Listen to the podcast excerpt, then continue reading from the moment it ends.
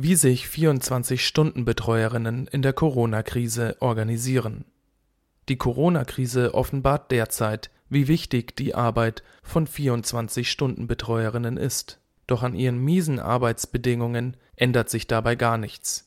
Im Gegenteil, sie verschlechtern sich sogar, wie Flavia Mattei in ihrem Beitrag vom 8. April schreibt. Zugleich kommt es aber auch zu einer zunehmenden Organisierung auf Seiten der betroffenen Betreuerinnen.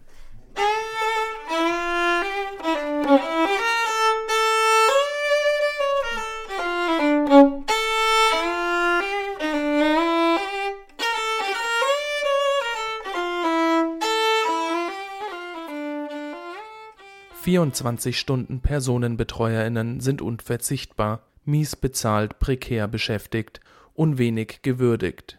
Sie arbeiten als Einpersonenunternehmen, sind jedoch meist nur scheinselbstständig und vollkommen von Vermittlungsagenturen abhängig.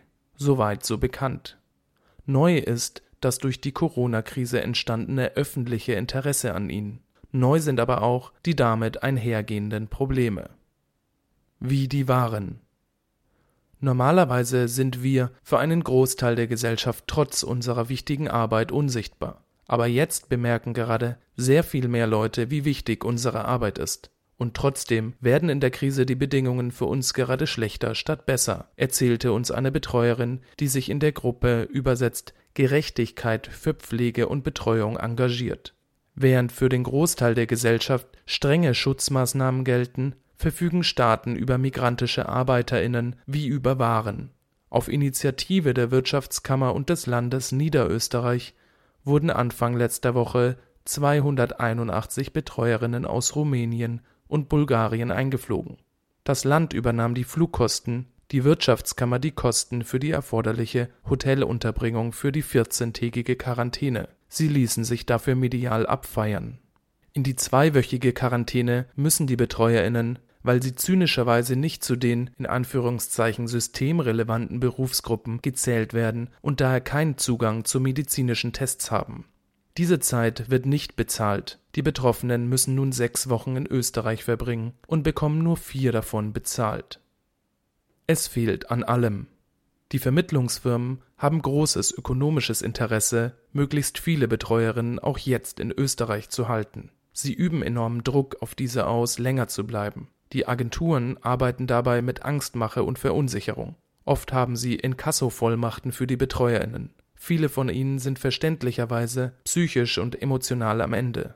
Sie wollen heim zu ihren Familien, sitzen stattdessen seit sechs oder gar sieben Wochen, meist komplett isoliert irgendwo in Österreich, mit der pflegebedürftigen Person, 24 Stunden am Tag, sieben Tage die Woche.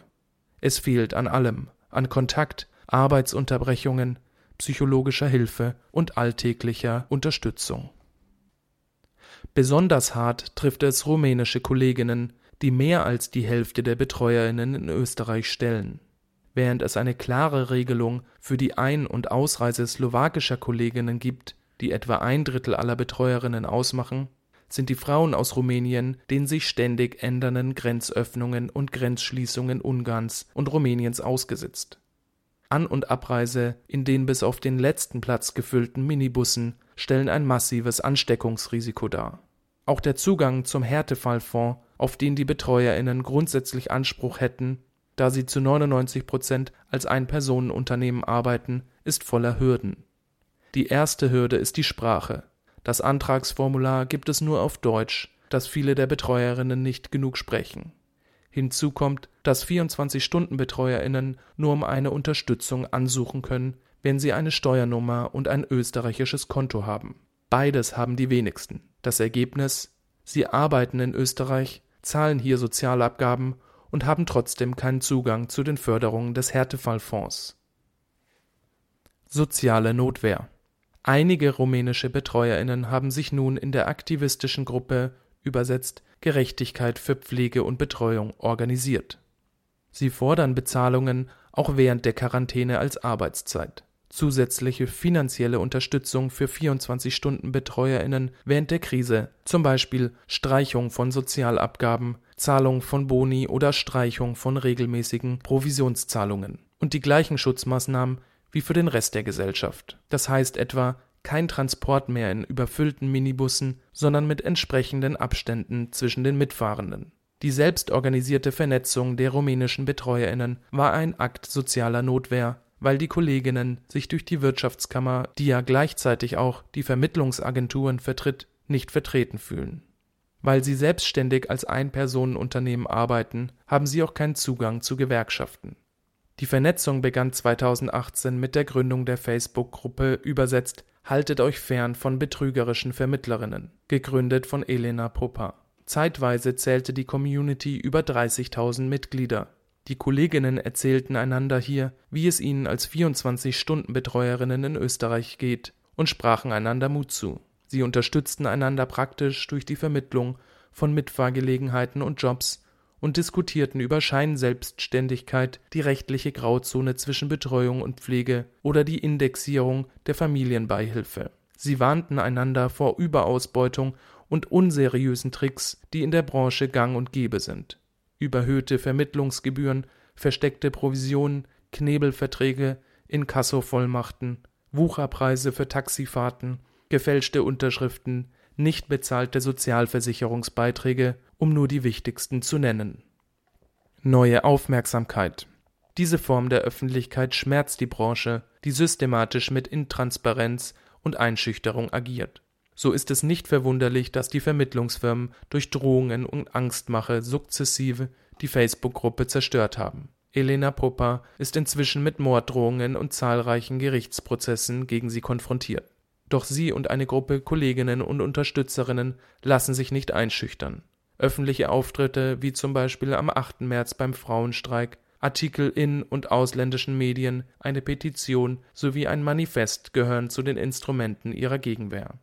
Es ist eigentlich absurd, meint die in der Gruppe aktive Betreuerin weiter, Zitat, Gerade wenn die breitere Gesellschaft in Österreich zum ersten Mal bemerkt, wie sehr sie auf migrantische ArbeiterInnen angewiesen ist, verschlechtert sich die Situation für uns. Zitat Ende.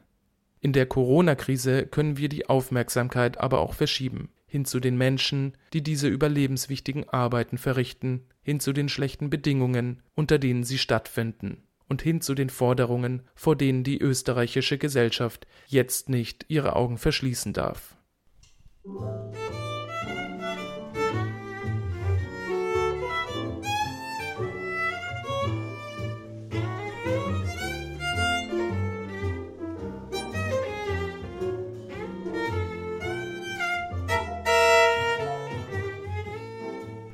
Der Mosaikblog sowie dieser Podcast entstehen eigentlich hauptsächlich aus unentgeltlicher Arbeit. Wir sind allerdings auch spendenfinanziert. Unter www.mosaik-blog.at unter dem Reiter Spenden gibt es die Möglichkeit, einmalige Spenden oder auch Daueraufträge einzurichten. Und die, die gerade finanziell gut dastehen, könnten sich überlegen, vielleicht noch andere linke Medien etwas zu fördern – um 120 Euro gibt es beispielsweise ein Förderabo für den Augustin. Oder aber auch die Anschläge lesen sich wirklich gut. Unser Jingle stammt von der hochtalentierten Sejin Jeon, deren Interpretation des Jazzklassikers Summertime wir auch hier im Abspann hören.